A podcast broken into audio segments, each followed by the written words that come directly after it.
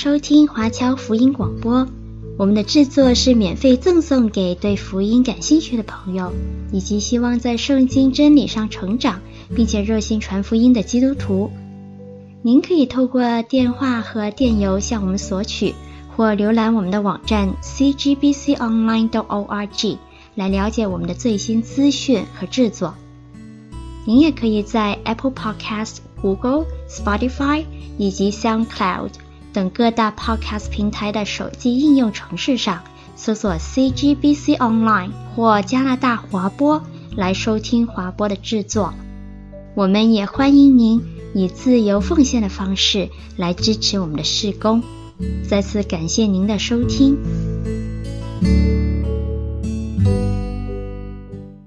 那大家可能比较熟悉这句话原来的版本，啊，叫“可怜天下父母心”，是形容呃所有为父为母之人的心态。那据说呢，这句话出自清朝的慈禧太后之手，啊，原句呢是一首诗，啊，诗里面是这样的，给大家念一下：说世间爹妈情最真，泪血融入儿女身。但竭心力终为子，可怜天下父母心。那这一首呢是呃祝母寿诗啊，就是母亲的诞辰，慈禧呢为她的母亲呃富察氏所做的一首诗。当时呢，慈禧的母亲是六十大寿。那紫禁城呢虽然距离呃西拉胡同，就是她母亲的这个宅地所在的地方呢。只有咫尺之遥，隔墙就是。但是呢，慈禧却没有办法去参加母亲的大寿，于是呢，就便做了这一首诗，啊、呃，写下一幅书法，呃，让人送过去，为了表达呢对母亲的养育之恩这样的一个感激。我们其实我们中国人有很多词汇和诗句，用来表明父母对儿女的爱，而往往呢，这些表达都跟距离有关。那比如说，孟郊的《游子吟》，这个是很多人耳熟能详的。说：“慈母手中线，游子身上衣。临行密密缝，意恐迟迟归。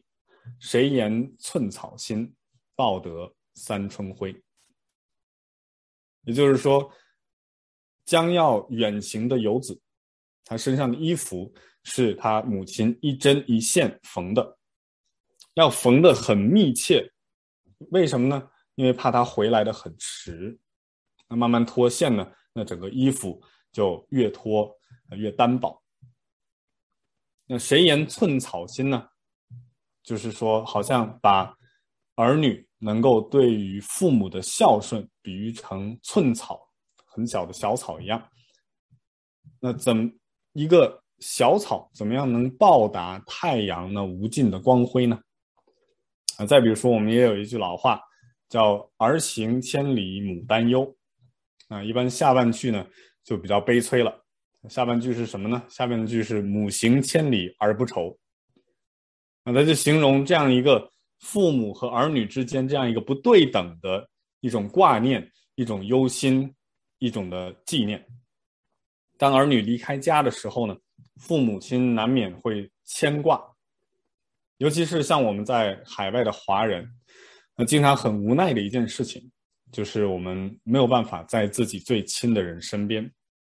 虽然现在 Zoom 啊、微信，包括我们现在这种网络的平台呢，可以呃用一个应用就很容易就联系上彼此，也很方便，但毕竟不如在身边那样亲近到可以随时的去探望。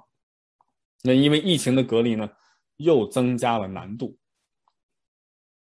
今天我们来看的这段经文里面，保罗也是从远方写信给帖撒罗尼迦的信徒，在这段话语里面表达了他们之间的在主里的关系，就好像父母和孩子一样。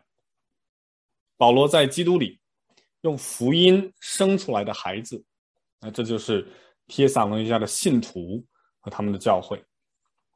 那我们从中可以得到什么样的启发呢？又有什么样的榜样是值得我们效法的呢？我们就来看看今天的这第一段的经文。如果你有圣经的话，可以跟着一起来看。一到二节说：“弟兄们，你们自己原晓得，我们进到你们那里，并不是突然的。我们从前在腓利比被害受辱，这是你们知道的。然而，还是靠我们的神放开胆量，在大征战中把神的福音传给你们。所以，首先保罗提醒帖撒罗尼迦的信徒说：你们自己知道，我们去你们那里的时候，刚刚经历了什么样的事情。”那他们经历了什么样的事情呢？这个在《使徒行传》十六章，我们就可以知道，他们在去到帖撒罗尼迦之前，去到另外一个城市，叫做腓利比。所以保罗他们一行人啊、应该是四个人，当时在腓利比那边传福音，在那里原本没有会堂，于是呢，他们就知道有一个犹太人会聚集祷告的地方。那么在那里之后，就碰见一个被鬼附体的。而且能行法术的这样一个使女，被主人用来呢去赚钱。那这个使女就天天跟着保罗他们后面来喊，喊什么呢？说这些人是至高神的仆人，对你们传说救人的道。那经文里面就讲了，保罗就心中厌烦，把那个鬼赶出去了。鬼是离开了，但随之而来那些财主的财路也就断了。所以他们就揪住保罗和希拉，呃，然后呢诬告他们，而且呢当地的长官还善用私刑，没有按照罗马的律法去审问，就当街剥了他们的衣裳，然后用棍子打，还把他们非法的下在监里，没有提审。那这里要特别提到的呢，就是说没经过审问就这样鞭打和拘押罗马公民是违法的。所以第二天要释放他们的时候呢，保罗就特别提出来：我们是罗马的公民，你这样对待我们是不合法的。那让当地的长官吓得亲自来对他们好言相劝。那这样呢，保罗他们才肯安静的离开。但也正是因为这样的迫害，保罗他们有机会向看守他们的狱卒传福音，有神迹，然后地大震动，监狱的门开了。那那个时候呢，狱卒以为他们犯人都跑了，结果他们还在那里。于是呢，他就向保罗去询问：“我该如何得救？”那保罗就借机说：“你当信基督是耶稣是基督，并且受洗，你和你的全家必定得救。”那以此呢，我们就知道他成为后来腓利比教会的根基。那么随着经文的演续。保罗接下来下一站去了帖撒罗尼迦，他去那里传福音的时候，一定也把他在腓利比的遭遇讲给了在帖撒罗尼迦的信徒，好让他们知道，在神福音的使命当中，传福音常常是伴随着逼迫和征战的，是要受苦的。那么在这里，保罗所用的大征战，其中呢也有阻挡的意思。所以在传福音的时候，我们必定会遭遇到阻力。有时候这个阻力到达一定的程度，我们看不见效果，我们看不见有果子结出来，我们看不见人信主，我们就容易灰心丧气。但保罗相信呢，他们所侍奉的是神，而不是人。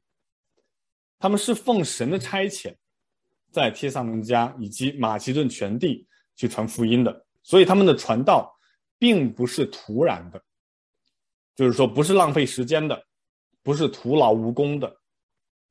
神的道要在帖撒罗尼迦传开，即便在极大的逼迫和患难中，也要传开。所以这就是之前我们在一章六节当中所看到的。一章六节，保罗在那里说，并且你们在大难之中蒙了圣灵所赐的喜乐，领受真道，就效法了我们，也效法了主。所以在腓利比被害受辱的那段经历，成为保罗用来去鼓励帖撒罗尼迦的信徒的。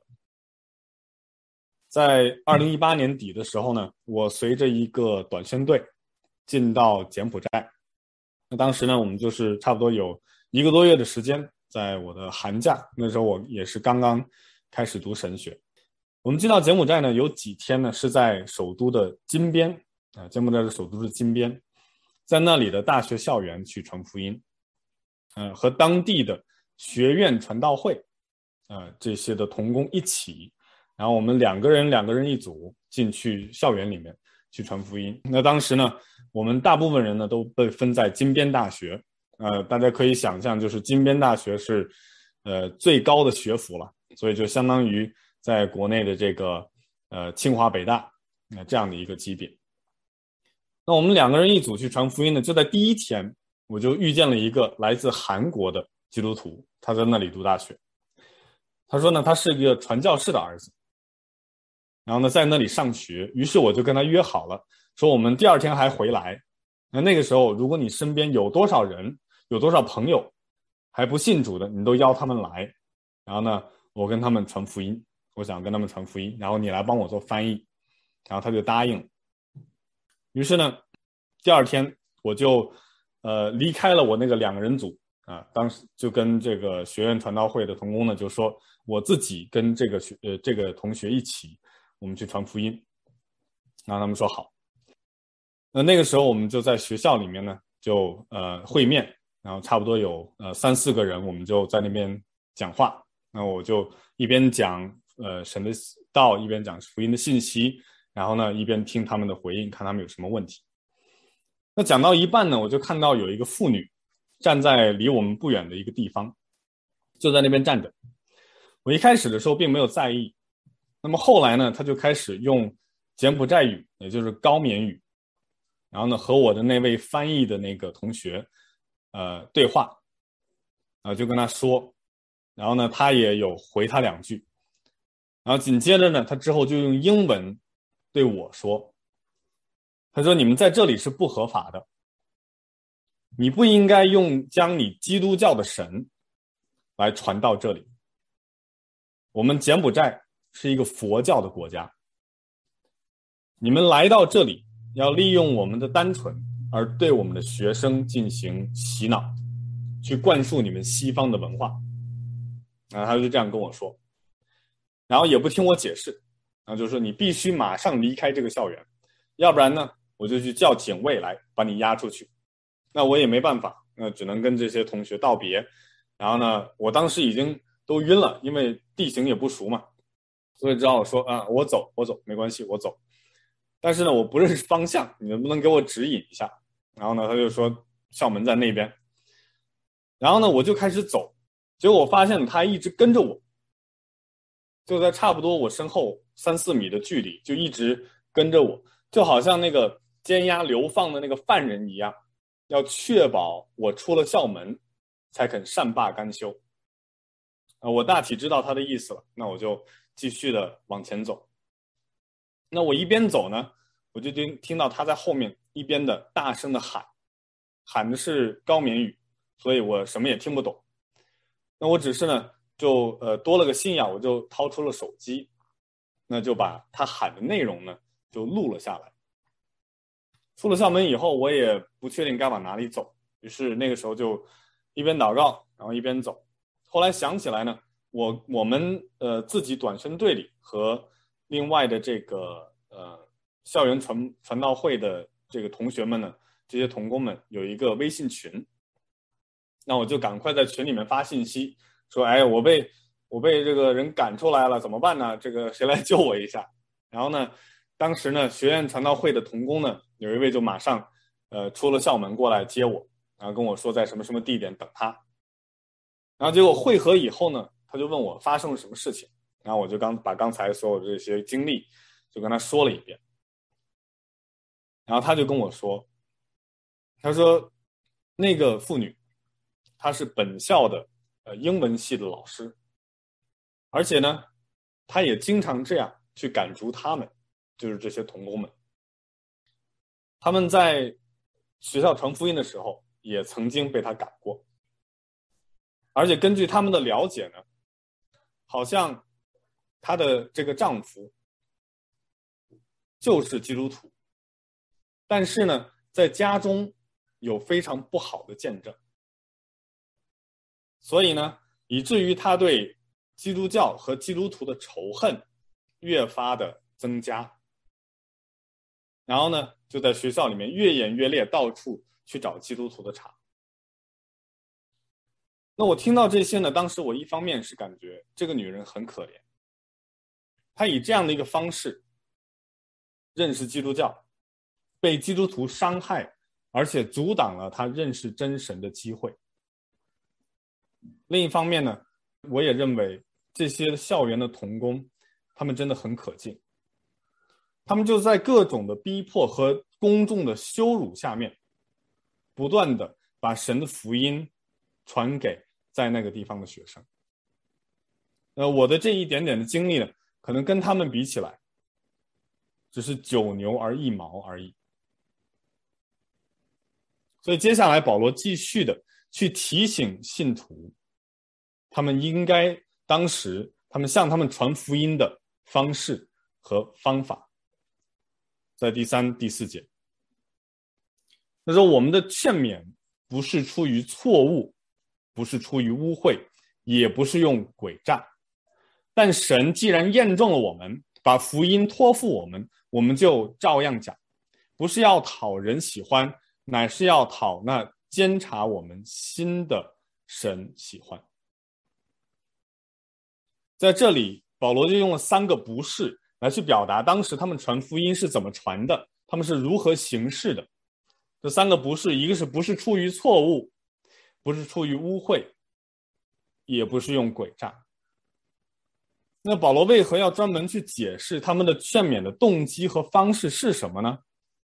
在当时罗马的社会，其实有很多云游的，呃，这种不是道士了，他们自称为哲学家或者是智者啊，有信息的人。然后呢，他们就到处去云游，去讲论，到各个城邦，到处去宣讲他们的理念，并且呢，以此为生。所以无论到哪里，都会尽量吸引到那个地方最多的人的注意。那一般呢，就是在市政厅的广场，以此呢，来去招揽跟随者，并且从他们身上获得钱财或者是其他的利益。那往往呢，这些人大部分都是骗子。就是为了从这些人身上捞钱，为了有社会地位，为了有名望而做这样的事情。那么你可以想象，当保罗进去的时候，他也需要去布道，他也需要找人向他们传福音，然后以至于他们建立教会，然后呢，看起来对外人看起来，他跟这些人没有什么两样，所以保罗就必须为他自己辩护。他就特别强调说，他们传福音的时候和那些人是不一样的，不是出于错误的动机，不是夹杂着污秽的想法，更不是用诡诈的手段。诡诈的意思呢，呃，在这里也可以当狡猾讲，原本呢是特指用一些的诱饵来去抓鱼或者抓某一些的动物，后来呢，也是用来表示想方设法用欺骗的手段来设计一些骗局，让人上当。那我们大家可能听说过一个词啊，叫“庞氏骗局”，那这就很符合这样的一个词汇。那这是金融业的，说是意思就是空手套白狼这样的一个概念。所以保罗用这样的对比来去凸显他们传福音是出于纯正的目的，而不是为了自己的利益。那他的动机是什么呢？那第四节他说，是因为神检验了我们，验中了我们，把福音托付给我们，我们就照样讲。我们按照神的托付去传讲福音，为了什么样的目的呢？为了要讨神的喜欢。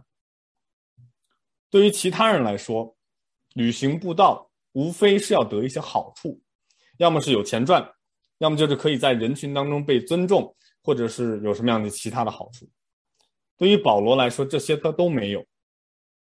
首先，他需要自己去做工，养活他自己和他的团队。第二呢，他到处在传福音的时候被人追赶，甚至诬陷，以至于他们到了帖撒罗尼迦的时候，全城的人都知道，他们唯一对保罗他们听到的名声就是那一群搅乱天下的人。所以他什么好处都没有捞到，那他们这么做唯一的目的，他说是要讨神的喜悦，因为神查验人心，知道他们的动机是纯正的，所以他才敢讲这样的话。这也是为什么保罗说他们的劝勉不是出于错误、污秽，更没有设任何样的骗局。而且紧接着在第五节，他继续说：“因为我们从来没有用过谄媚的话，这是你们知道的；也没有藏着贪心，这是神可以做见证的。”那在这里，谄媚可以理解为当时人在公众宣讲的时候呢，所用的一些话术，所做的一些包装。主要的意图呢，是为了解掉人们心里的那种武装或者是防备，为了让人能够对演讲者。放下戒备，通常呢都会借用一些夸赞呐、啊、奉承啊、溜须拍马的这样的一个言语，就为了让群众对于他们讲的话迅速产生好感，对于讲话的人迅速产生好感。那提到这种溜须拍马的话术呢，有这么一个经典的故事。话说在古代唐朝的时候，唐玄宗。有一天呢，命令他的太子去会见安禄山，就是那个发起安史之乱的那个安禄山，是藩邦的领袖，之后造反了。那当时呢，安禄山见了太子，却不肯下跪。结果唐玄宗知道这事以后呢，非常的生气，就怒斥安禄山：“你为何不去拜太子？见到太子的时候，你为何不拜？”那安禄山说了一句什么呢？他说。臣乃藩人啊，就是外邦人，就是因为他父亲是胡人，他母亲是突厥人，所以呢，他自说自自己是藩人，不识朝仪啊，就不懂礼节，也不知道朝廷的这些官位是什么，不知道太子为何官呢？就是太子是几品官呢？我需要下拜的话，因为我官位也挺高的，太子是几品官呢？然后唐玄宗说。太子是储君，是要接替朕的江山的人。然后安禄山这时候回答的非常巧妙，哦，他说：“恕臣愚钝，臣只知陛下，不知太子，今当万死。”什么意思呢？我只知道有陛下，有皇帝，我不知道有什么取代皇帝的人。那这一招很高啊。于是后来，安禄山不仅没有因为这个被治罪，而且反而受到玄宗的恩宠。那同样，大家不要以为只有古代的昏君才会喜欢别人的奉承、别人的谄媚，或者说只有当官的才喜欢别人的奉承。还有一个最近比较出名的段子是这样的：说呢，一个朋友到一个人家做客，恰好呢那天主人的儿子带他的女朋友回家。然后朋友说了这么一句话，他说：“哟，这孩子跟他爸一样，会挑女朋友。”他说：“这孩子跟他爸一样会挑女朋友，怎么着？一下夸了四个人，对不对？夸了主人，夸了主人的老婆，夸了主人的儿子，还夸了主人儿子的女朋友，聪明吗？所以这些例子就是表明谄媚的话术到底是多管用的。”而且是藏得很深的，是那种润物细无声的，经常让人防不胜防。那保罗就强调，我们如果在传讲神的话语的时候，也是用如此的话术的话，那不会让人真正的去相信神，不会让人真正的去相信福音，以至于得救。而且那样做，我们的动机都是出于贪心的。都是出于寻求自己的荣耀的，所以他就继续用三个词组来并列的，向帖撒罗尼迦的信徒去阐述他们当时传福音给他们的时候，保罗他们是出于什么样的动机的？嗯，没有用谄媚的话，不是出于贪心，也不求荣耀，那他们到底当时是出于什么呢？在这里面。他说：“只在你们中间存心温柔，如同母亲乳养自己的孩子。我们既是这样爱你们，不但愿意将神的福音给你们，连自己的性命也愿意给你们，因你们是我所疼爱的。”首先呢，他说他们作为基督的使徒，可以叫别人受到尊重，但呢，却没有去求荣耀。那这里边可能包含多种的意思。保罗有可能是他说，我原本可以被信徒们爱戴的，也可以得到你们的支持的，无论是精神上的或者是物质上的。虽然保罗可以这样做，和其他老师一样，对他们对信徒有各种各样的要求，以及在他们身上行使自己的权利，但他没有这样做。他在他们反而在他们中间是乳养他们的，爱他们如同母亲爱自己还在吃奶的孩子一样。那他这样做呢，也是为贴城的信徒去设立榜样。那之后，在这一封书信和帖撒罗尼迦的后书，我们在观察保罗对他们的劝勉的时候，就会发现当时的教会有人懒散不做工。那当然，这样的一种尊重和荣耀，对我们今天来说也是适用的。今天我们可能希望传福音的时候，希望别人能够认可我们，能够夸赞我们，甚至夸赞我们有多属灵，有多敬虔。也可能我们传福音的目的是出于喜欢出名，想要在教会里面有存在感，或者想要表现自己带领的事工有多么的成功，人数不断的增长。亦或者我们很享受常常被邀请去别的地方呢，分享成功的经验。如果再扩展的话，我们想要在教会和人群当中有地位，那这这就是合影的时候，我们可以坐在中间的那个 C 位，中间的那个位置，或者说被别人当做贵宾，或者聚会的时候要坐那个头等的位置。那如果我们的传福音，我们服侍神是为了。人所给的这些荣耀和尊重的话，那我们就大错特错，就成为了保罗笔下这种动机不纯的人。这也不是效法保罗他们所立下的榜样。保罗形容自己如同母亲乳养自己的孩子，那这个比喻呢也很形象。我不知道在座的各位有多少人呃亲自乳养过自己的孩子啊，在座的男士可能都没有。但是我相信很多的女士呢都有，但凡是母亲的，应该都有所体会。母亲和孩子孩子的那个关系，并不是只是单纯在孩子出生之后才开始的，比那个更早，是在妈妈已经怀孕的时候就开始有了连结。那作为妈妈，我太太在孩子还没有出生的时候呢，她就经历了怀孕的那样一个备孕的期间，她就对我说：“我知道，在我里面住着的孩子已经跟我有关系了，已经可以跟我沟通了。”那个时候我还不太理解，我说他就是个胚胎而已，你顶多可能能够就是说用那个用那个仪器可以测出来他心跳，那就很了不得了，怎么能说可以跟他有关系呢？而且我相信那个时候，作为孩子的妈妈，她什么都可以付出。虽然她没有看到孩子，她什么都可以为他去做。那这就跟我这个当爸爸的不太一样。我当时是呃，说实话是真的没有什么感觉，没有一个当爸爸的感觉。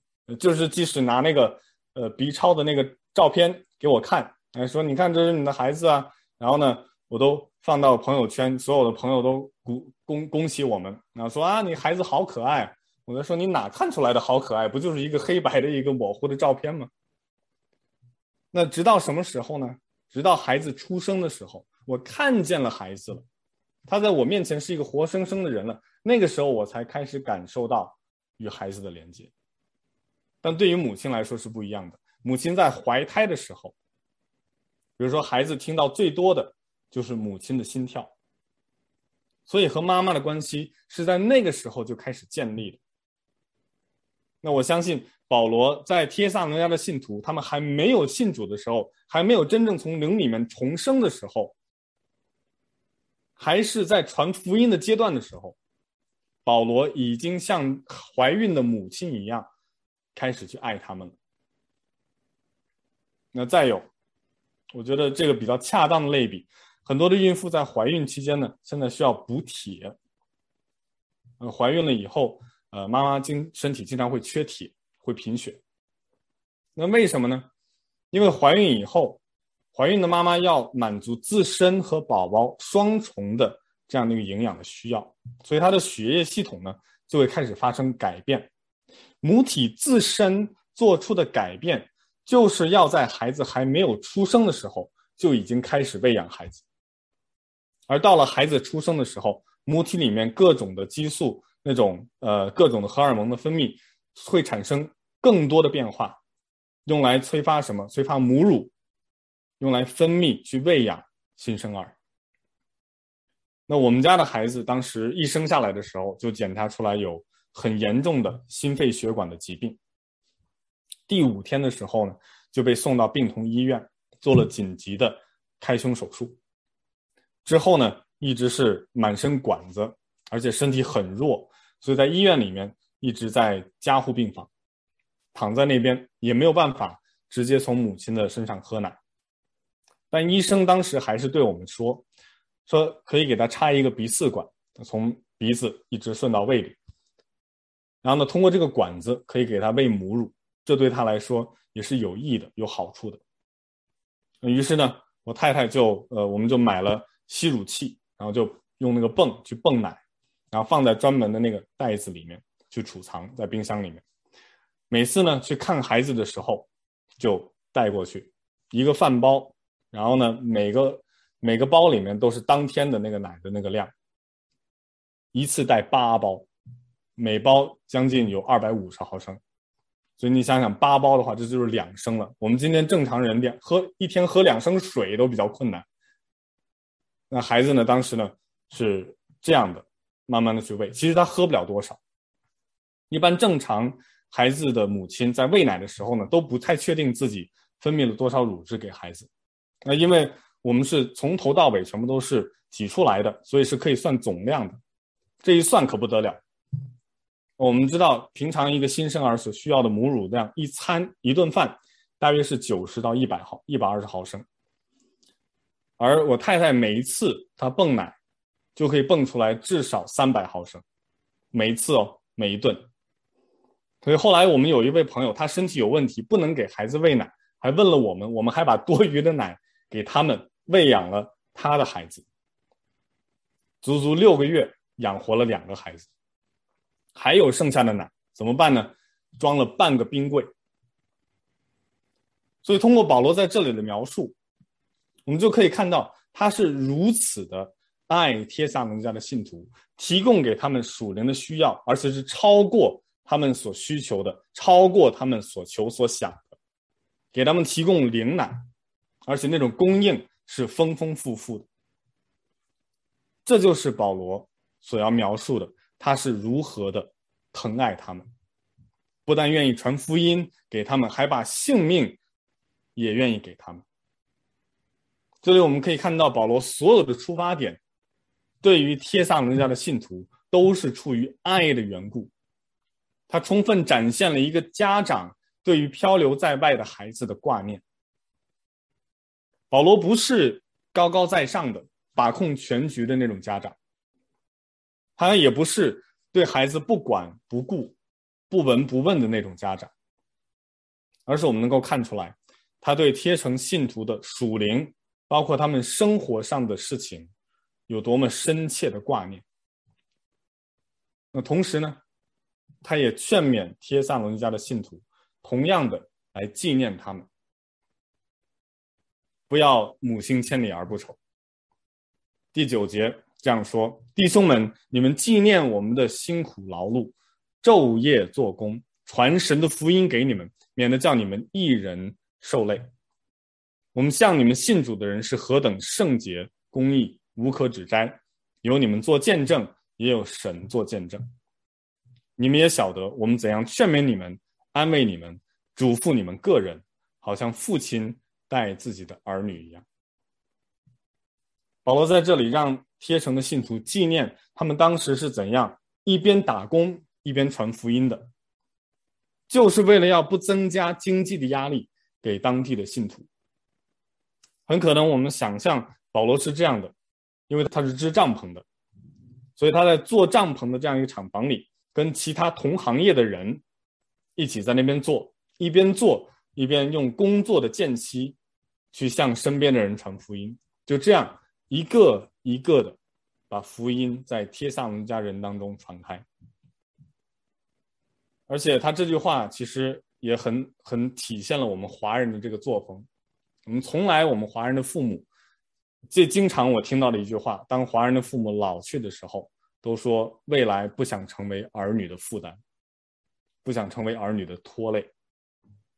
保罗在这里所提到的这样的一个鼓励，这样的一个纪念，是想让帖撒罗尼迦的信徒回想保罗的宣教团队，他们所给他们在他们中间的时候所设立的那个榜样。他说：“我向你们信主的人是如何行事的？”他用了三个词组啊。我们看到这一路下来，保罗不断的去重复的叠加三个的词组。他这次的三个词组是什么？是圣洁、公义、无可指摘。那这个他说有信徒做见证，也有神为我们做见证。终将父母要成为儿女的榜样，就好像传福音的人要成为传福音的对象的。榜样一样，父母对儿女的关系不单单是言传，不单单是说话，不单单是教导，而且要身教。这个我们做父母的可能都有体会。孩子学我们的样式学得最快。当你让他做什么的时候，你让他只动，他偏忘西，对不对？所以，对于儿女最大的管教，最好的管教是什么？就是身教，以身作则。让他们去效法我们的榜样。那我女儿就是这样，她就是什么事情我做什么，然后呢，她经常就会，呃，就会这个重复我所做的。我说什么，她经常也会重复我所说的，以至于呢，有时候我要特别小心我在家里说话，要不然呢，讲什么不好的话，他都给我学出去了，到处去给别人说。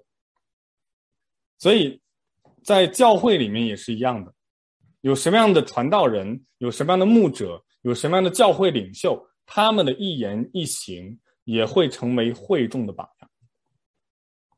接下来呢，他又把这个亲子的比喻更加深了一层。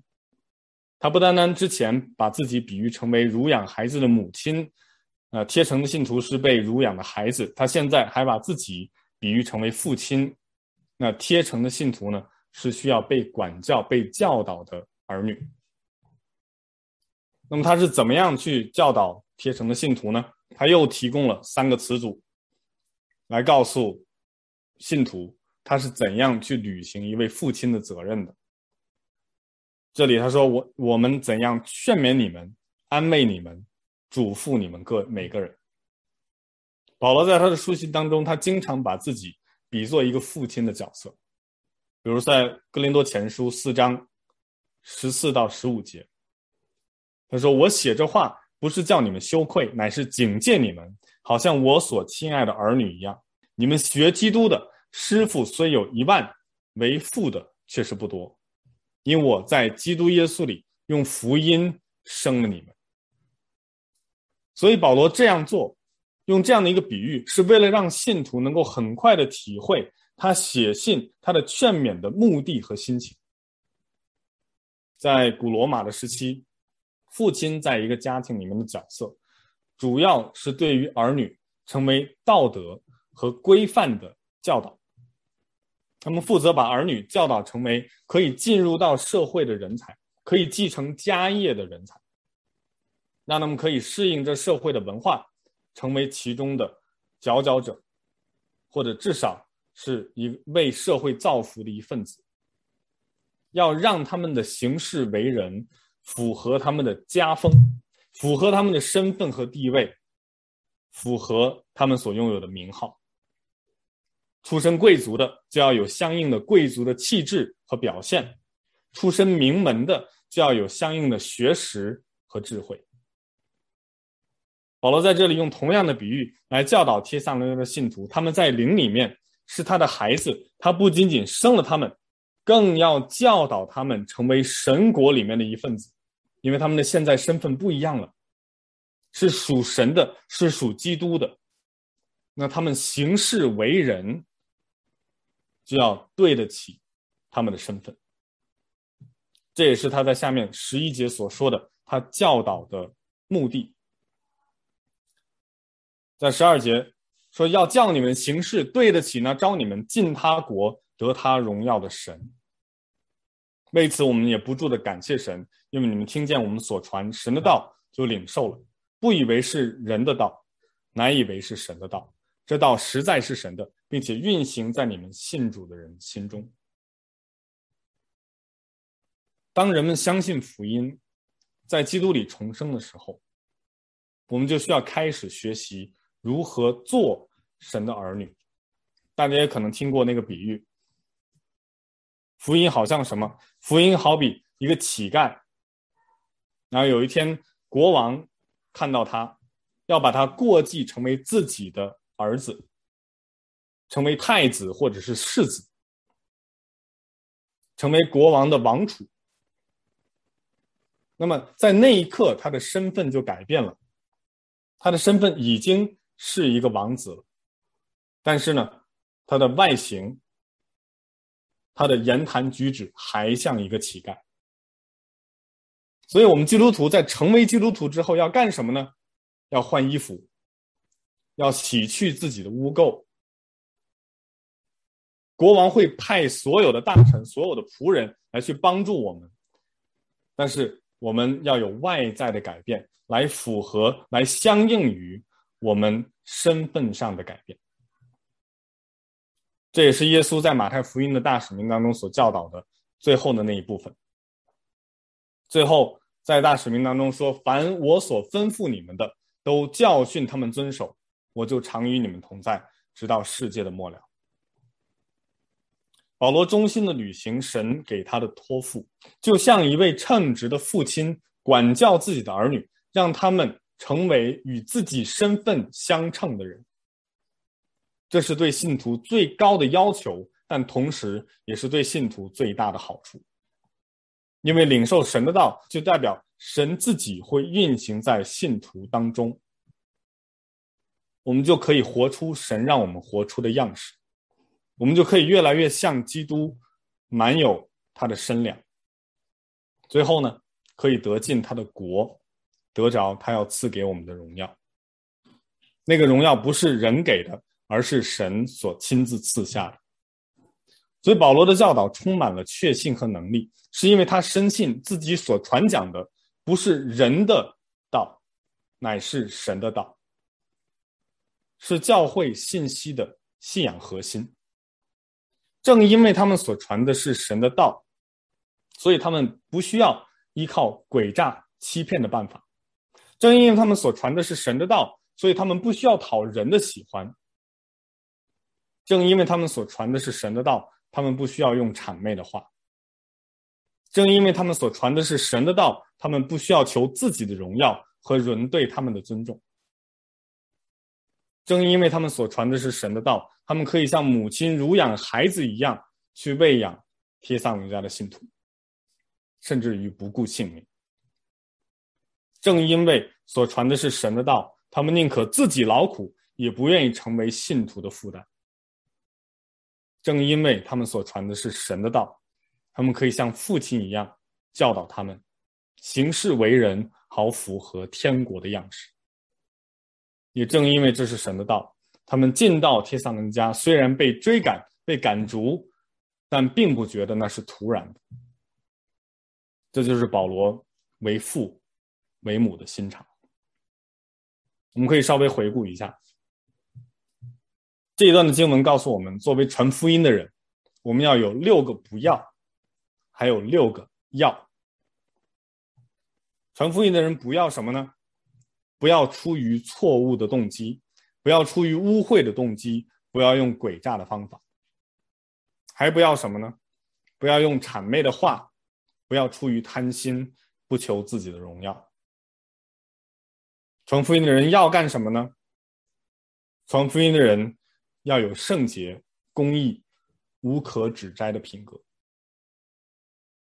还要有什么呢？还要劝勉众人，安慰众人，嘱咐众人，如同母亲乳养自己的孩子，好像父亲带自己的儿女。求主帮助我们，让我们也像保罗一样，能够有为父为母的心肠，去对待身边还没有信主、还没有信福音的朋友们，去对待我们身边我们教会当中的年轻的信徒，或者信心软弱的信徒，如同母亲乳养自己的孩子一样关爱他们，又好像父亲带自己的儿女一样。教导他们，使我们众人行事为人都可以对得起神，配得上他的国度，将来有一天也可以得享他的荣耀。阿门。